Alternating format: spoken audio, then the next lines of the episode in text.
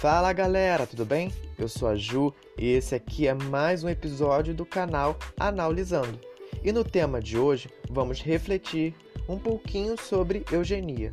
O texto transcrito desse episódio ficará disponível no meu blog, que você acessa com o link que eu vou deixar na descrição, ou através do perfil lá no Instagram, anal.lisando. É isso, vamos lá?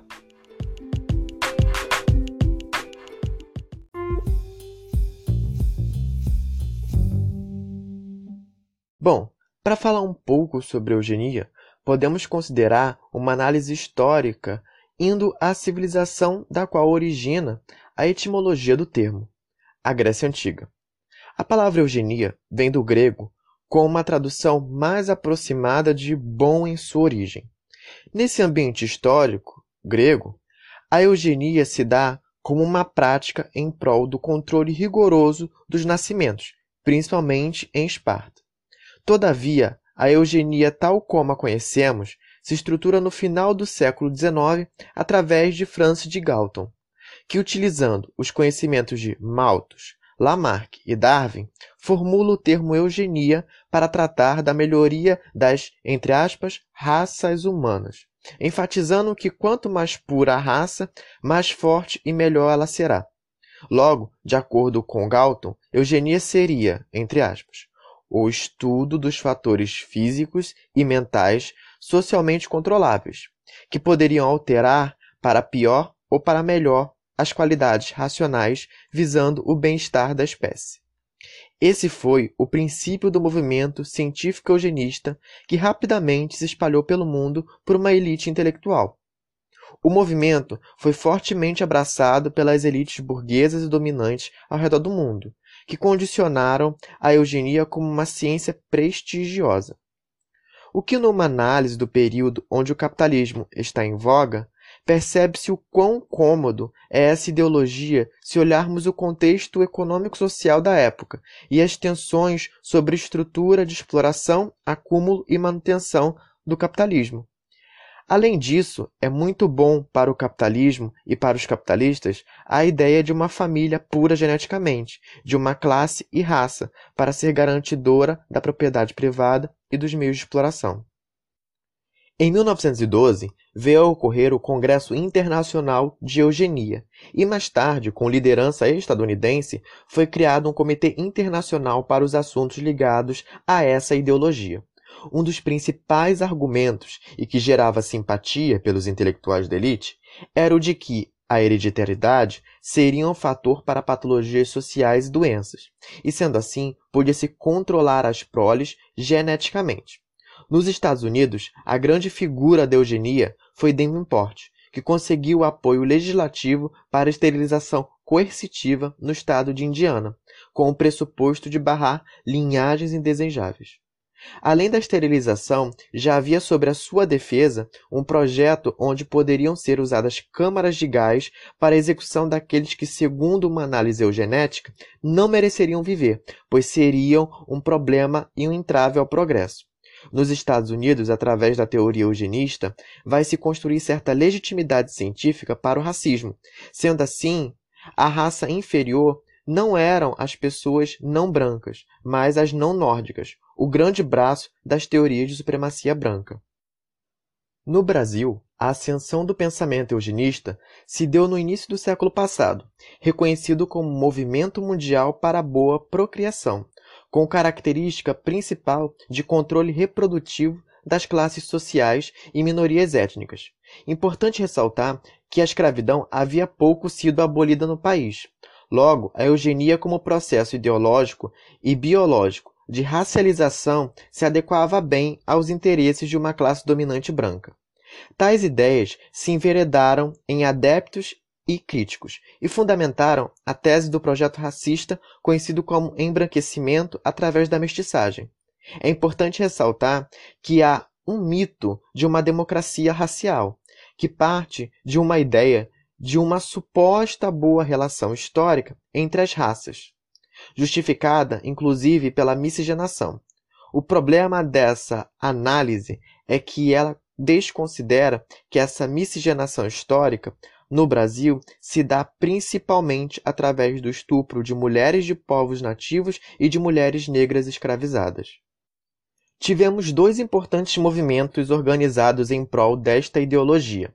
Em Piracicaba, a Sociedade Brasileira de Eugenia, onde havia elaboração de preceitos eugenistas, publicados em boletins, jornais, livros de literatura e de formação de professores, e também no Rio de Janeiro, um dos principais canais de expressão da eugenia, a Liga Brasileira de Higiene Mental, a LBHM, que procurava justificar a aplicação de medidas eugenistas para a construção de uma nação brasileira forte e saudável, entre aspas, claro chegou a discutir a possível exigência do governo de uma legislação que previsse promover exames pré-nupciais e de estudos genéticos antes do casamento, além de controle da natalidade, segregação e esterilização dos para eles inaptos, além do aborto eugênico. Nos paradigmas do mesmo século, a história nos evidencia que tal estrutura de pensamento inspirou nacionalistas alemães, principalmente as estruturas e práticas estadunidenses, onde dentre esses nacionalistas estavam Hitler. Os anos aos quais se estendeu a Segunda Guerra têm muito ao que ser discutido. Todavia, quero aqui frisar um episódio muito tratado, que é a ideologia de uma ciência eugenista, potencializada politicamente pelos nazistas. Essa conceituação científica estruturou uma política genocida de Estado e logo de guerra, sobre a qual o movimento nazista construiu sua ideia de melhoria da raça humana, condicionando a morte milhares de pessoas através de um tipo de avaliação de valor e pureza da raça humana, a tal raça ariana. Foram extermínios em massa de milhares de pessoas, começando por uma perseguição aos judeus e outros grupos étnicos e logo se espalhando a alemães considerados defeituosos. Em tempos onde a brasa nazi-fascista começa a dar sinal de fogo com sua fumaça proto-fascista, é necessário reivindicar a história, retornar ao fascismo histórico, para que enxerguemos melhor as possíveis articulações que vêm se pretendendo nos tempos atuais. Talvez as marcas mais explícitas de uma extrema ação eugênica, como política de guerra e de Estado feita pelos nazistas, cujos quais foram derrotados no século passado, formem na memória da sociedade, em certo sentido, uma espécie de negação ou percepção ideologizada de superação. Desta forma, situações, argumentos, estruturações e até políticas de Estado de caráter eugenistas não são percebidos ou são ignorados constantemente em diversos pontos, a palavra eugenia em si não é mais usual socialmente. Às vezes, parece até um tabu falar de eugenia. Mas a ideologia ainda se estende na aplicação com outros termos e eufemismos como natureza, normal, o natural. Essas palavras são amplamente difundidas pelos cientistas, teóricos, acadêmicos, religiosos, articuladores de mídia, entre outros. No século XXI, é sempre com o mesmo o mesmo sentido eugênico, de uma raiz única, de uma origem perfeita e potencial. Não à toa, em 1994, foi publicado o livro The Bell Curve: Intelligence and Class Structure in American Life, nos Estados Unidos, com autoria de Charles Murray e Richard Hanstein, onde não somente são resgatados artigos e teses eugenistas anteriores, como elas são amplamente defendidas e legitimadas. O que mais assusta é que numa pesquisa rápida no Google, o mesmo mostra que 60% dos perfis usuários da plataforma gostam deste livro, o que é muito significativo para essa discussão.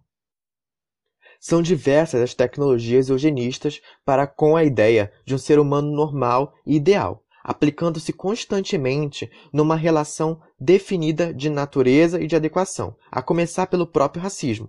Podemos dizer que o racismo já existia antes, mas o movimento científico eugenista serviu e serve a caráter de legitimidade de práticas, projetos, ações e estruturas de opressão e extermínio em uma formulação social racializada através da ciência.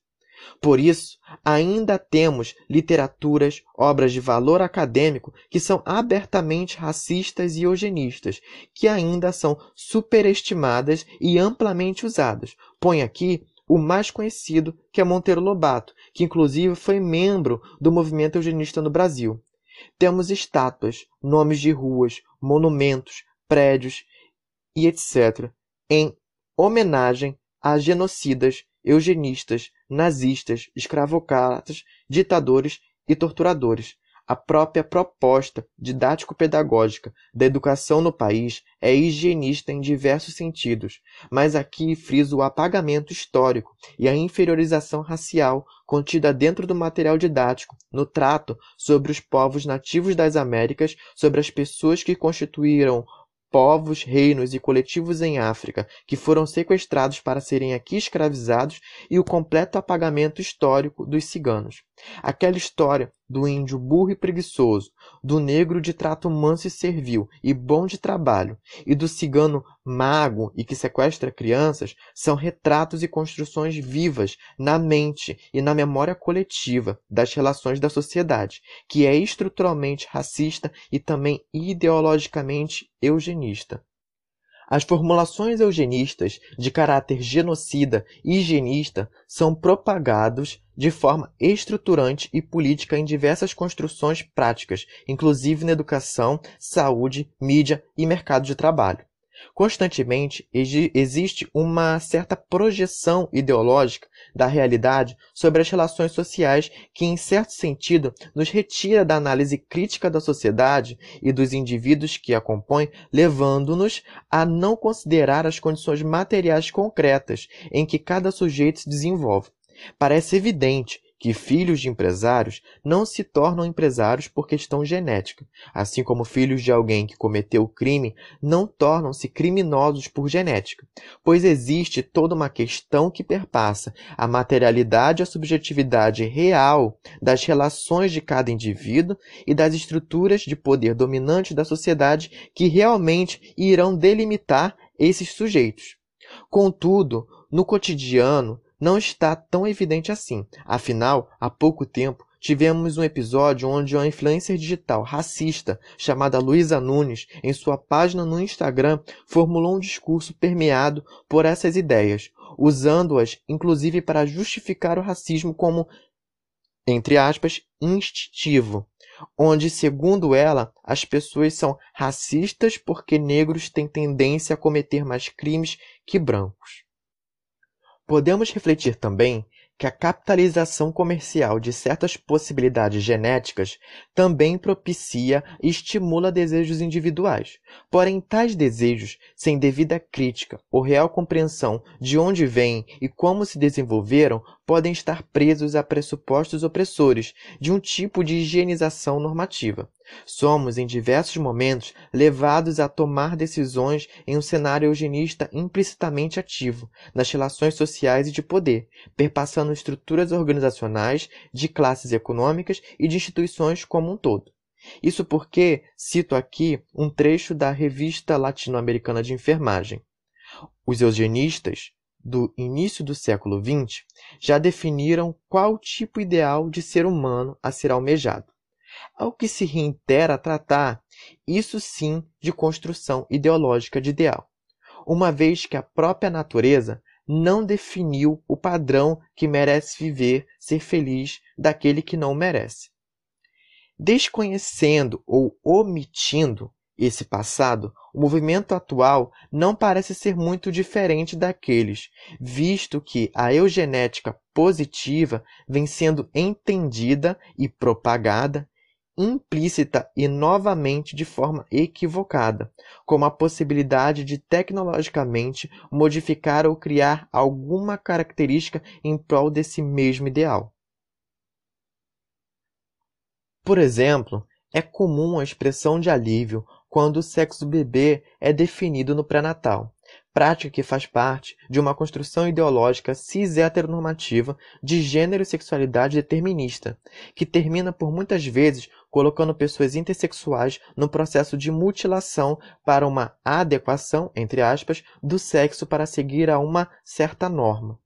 Ou por um exemplo mais simples, do cotidiano, a expressão você é tão bonito, sua família tem uma boa genética.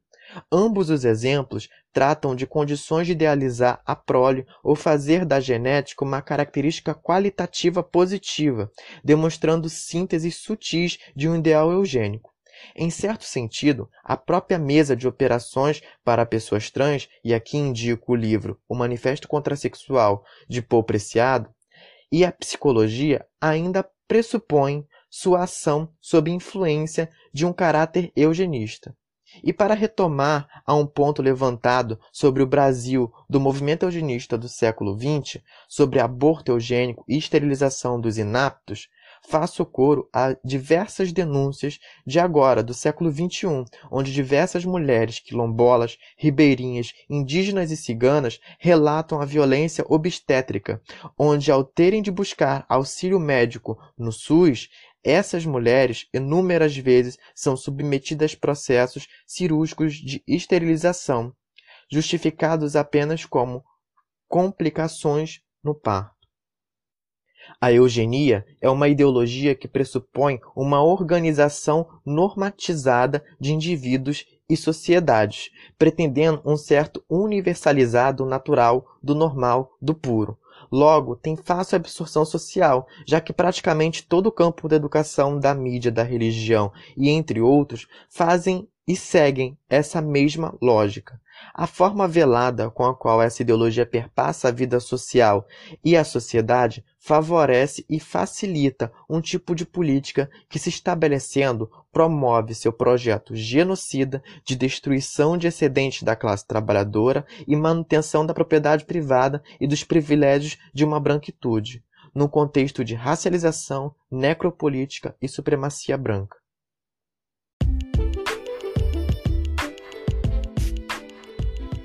É isso, galera. Muito obrigada por quem ouviu até aqui e se você gostou, segue para acompanhar meu trabalho e ficar por dentro de novos episódios.